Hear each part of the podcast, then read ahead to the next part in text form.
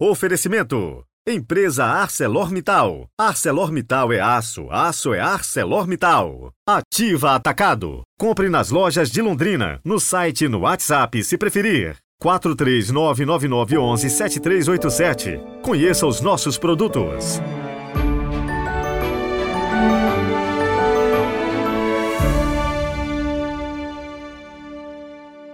Solenidade da Bem-aventurada Virgem Maria da Conceição Aparecida, padroeira do Brasil. Quinta-feira, 12 de outubro de 2023. Sejam muito bem-vindos. Quero mandar um super abraço hoje para o Carlos, a esposa Samara e os filhos Lex e Isa. Eles nos escutam da cidade de Guararapes, interior de São Paulo. Deus abençoe, muito obrigado. Iniciemos nosso podcast de hoje com a oração.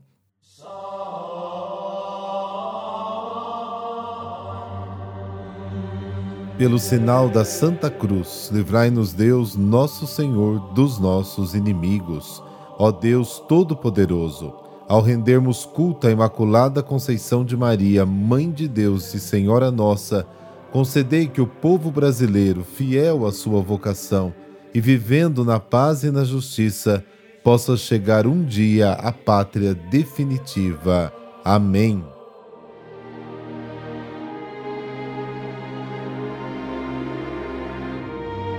João capítulo 2, versículos de 1 a 11. O Senhor esteja convosco, Ele está no meio de nós. Proclamação do Evangelho de Jesus Cristo segundo João. Glória a vós, Senhor. Naquele tempo houve um casamento em Caná da Galileia. A mãe de Jesus estava presente.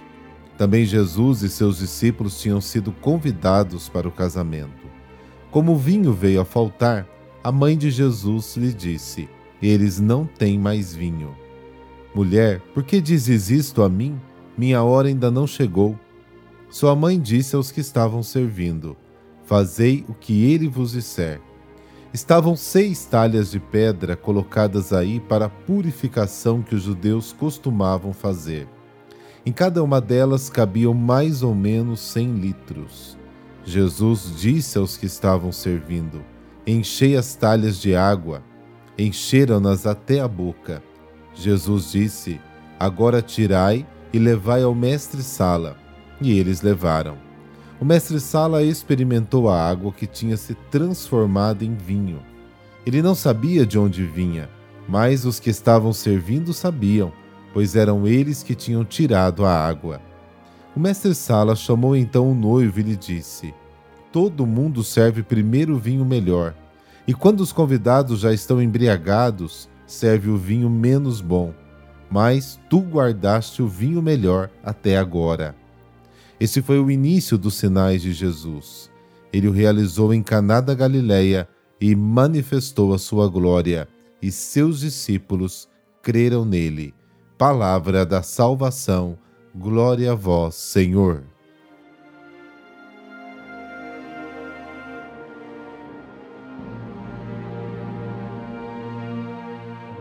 Mais do que a crônica das bodas de Caná, devemos nos preocupar com a presença significativa de Jesus e da sua mãe.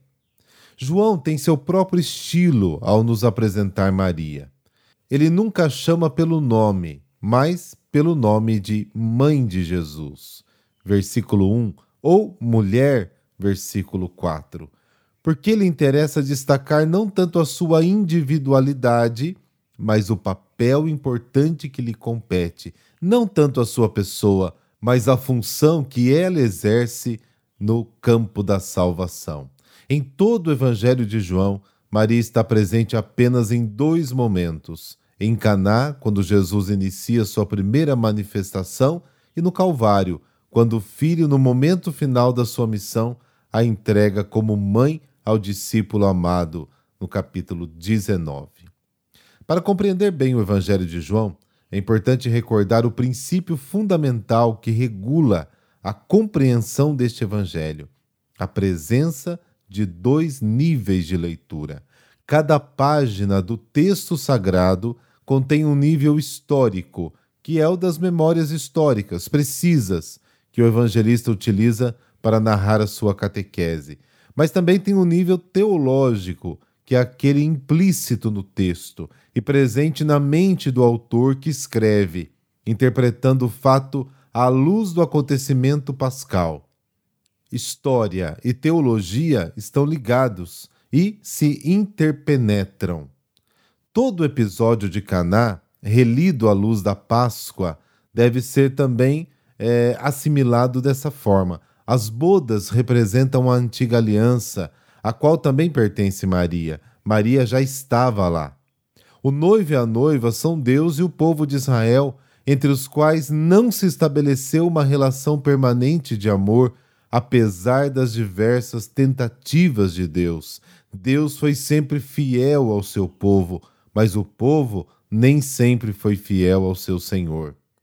Maria símbolo do judaísmo, que viveu na expectativa da esperança messiânica, representa a humanidade necessitada que deseja a libertação e guarda a plena revelação da salvação. O sinal do vinho novo representa a mensagem de Jesus. O vinho, na linguagem do Antigo Testamento, é o símbolo do amor entre o noivo e a noiva, um sinal de alegria e um elemento essencial para um casamento. Cântico dos Cânticos, capítulo 1, capítulo 5, capítulo 7, 8. Para os profetas, é considerado uma grande dádiva de Deus e a sua falta, causada pela infidelidade de Israel à aliança, uma verdadeira desgraça. Joel capítulo 2, capítulo 4, Amós capítulo 9, Isaías 25, 62, Oséias capítulo 2, capítulo 14. Para a tradição judaica em geral, o vinho está associado à lei, da qual é um dos símbolos preferidos. Provérbios capítulo 9. No contexto do judaísmo, pode-se dizer, portanto, que o vinho de Caná é um símbolo da palavra de Deus. A resposta de Jesus à sua mãe: O que nós temos a ver com isso, mulher? Indica o surgimento de uma diferença de opinião entre os dois. Jesus quer afirmar que as relações entre eles não devem ser colocadas num nível humano, mas numa perspectiva superior, que é a da sua missão de revelador do Pai. Ou seja, enquanto Maria se detém no nível do vinho que falta para a alegria da celebração do casamento, ali está o nível humano, Jesus, por outro lado, pensa em iniciar o seu ministério profético e eleva sua resposta ao nível do cumprimento da vontade do Pai. Pensa no dom messiânico da vida eterna, simbolizada pelo vinho novo que está prestes a dar ao homem, nível superior. Mas a notícia que Jesus traz ao homem é algo ligado à sua hora. A minha hora ainda não chegou. A hora de Jesus não é o momento em que ele vai realizar o primeiro milagre, transformando água em vinho, mas o tempo da paixão, morte e ressurreição. A hora de Jesus é toda a sua vida terrena, vivida em conformidade com a vontade do Pai, que começa aqui em Caná e atinge a sua plenitude na cruz, ápice da revelação messiânica de Jesus ao mundo e prelúdio do seu regresso ao Pai. A resposta de Jesus no diálogo com Maria tem um significado próprio e preciso é a superação do primeiro nível terreno, em que o antigo Israel ainda se encontra, e a passagem à fé que o resto de Israel, através de Maria, completa. E por isso, a mãe de Jesus, com as palavras dirigidas aos servos, fazei tudo o que ele vos disser, versículo 5, responde ao convite de Jesus e entra como colaboradora no plano de Deus. Não é difícil comparar a expressão usada por Maria com aquela que o povo de Deus errante no deserto expressou no Sinai: Tudo que o Senhor disse, faremos. Êxodo capítulo 19, capítulo 24. Assim como Moisés no Sinai foi o mediador entre Deus e o povo, introduzindo Israel na aliança com Deus, assim também Maria em Caná apresenta os servos, depois de ter aderido à vontade de Deus, a lei, assim em Caná, a fé de Maria transmitida aos servos é seguida pela dádiva do vinho novo, que é a lei nova, a boa nova trazida por Jesus.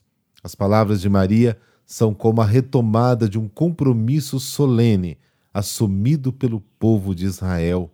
Isso está em Mariales Cultus, número 57 do Papa Paulo VI. A comparação entre o Sinai e Caná nos permite compreender também na sua verdade o significado que o evangelista atribui a Maria com o nome de mulher. Dizendo mulher, Maria não é apenas a mãe de Jesus, mas a mulher-mãe, que deverá cumprir uma tarefa específica na obra da salvação do Filho. Representa o povo da aliança na sua atitude de abertura e disponibilidade à palavra de Deus. Ela é a mãe Sião, Salmo 87, Isaías 2, Malaquias 4, Zacarias 8. Ela é a nova Jerusalém que reúne os seus filhos para a construção do novo povo de Deus, Isaías 51, 66. O novo Israel na sua situação escatológica definitiva. Maria em Caná é a imagem de Israel que atingiu sua plenitude e, portanto, a imagem também da igreja. Com essas últimas palavras registradas do evangelista, Maria alcançou o propósito do seu serviço. Ela abriu caminho para a humanidade encontrar-se com Cristo.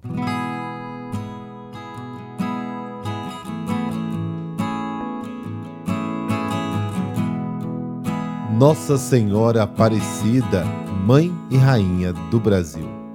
Em 1717, quando da visita da vila de Guaratinguetá, do governador da capitania de São Paulo e Minas, foi ordenado aos pescadores que recolhessem do rio Paraíba a maior quantidade possível de peixes, para que toda a comitiva pudesse ser alimentada e festejada com uma grande recepção. Todos se lançaram às águas com suas redes. Três deles, Domingos Garcia, João Alves e Felipe Pedroso partiram juntos com suas canoas e juntos também lançaram as redes por horas e horas, sem pegar um único peixe. De repente, na rede de João Alves apareceu o corpo da imagem de uma santa. Outra vez lançada a rede, e a cabeça da imagem vem também para bordo. A partir daí, os três pescaram tanto que quase afundaram por causa da quantidade de peixes. A pesta milagrosa eles atribuíram à imagem da santa. E ao regressarem, foram para a casa de Felipe Pedroso e, ao limparem a imagem com cuidado, viram que se tratava de Nossa Senhora da Conceição, de cor escura. Então fizeram um pequeno altar dentro da casa, onde passaram a realizar suas orações diárias. A novidade se espalhou e todos da vizinhança acorriam para rezar diante dela invocada pelos devotos como Nossa Senhora Aparecida das Águas. A devoção foi crescendo no meio do povo e muitas graças foram alcançadas por todos aqueles que rezavam diante da imagem. Eram tantos os devotos que acorriam ao local que em 1732 a família de Felipe construiu o primeiro oratório. Mas a fama dos prodigiosos poderes de Nossa Senhora Aparecida foi se espalhando até atingir todos os recantos do Brasil. Assim foi necessário então construir uma pequena capela em 1745 no Morro dos Coqueiros. Em 1888 houve a bênção do primeiro templo, que existe até hoje, lá conhecido como a Basílica Velha, que fica lá na parte mais de cima. Atualmente são milhões de peregrinos de todos os estados do país e de várias outras nações católicas especialmente das Américas, que ao longo do ano visitam a Casa da Mãe Aparecida.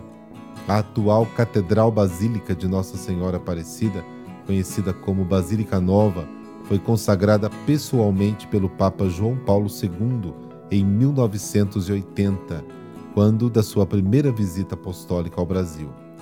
Quanto ao amor do nosso povo por Maria, em 1904 a imagem foi coroada simbolizando a elevação da Senhora como eterna rainha do Brasil, com todo o apoio popular. A coroa foi oferecida pela princesa Isabel. Foi também por aclamação popular e a pedido dos bispos brasileiros que em 1930 o Papa Pio XI proclamou solenemente Nossa Senhora Aparecida a padroeira oficial do Brasil. O dia da sua festa, 12 de outubro, desde 1988, é feriado nacional. Vamos encerrar o nosso podcast de hoje fazendo a nossa consagração a Nossa Senhora Aparecida.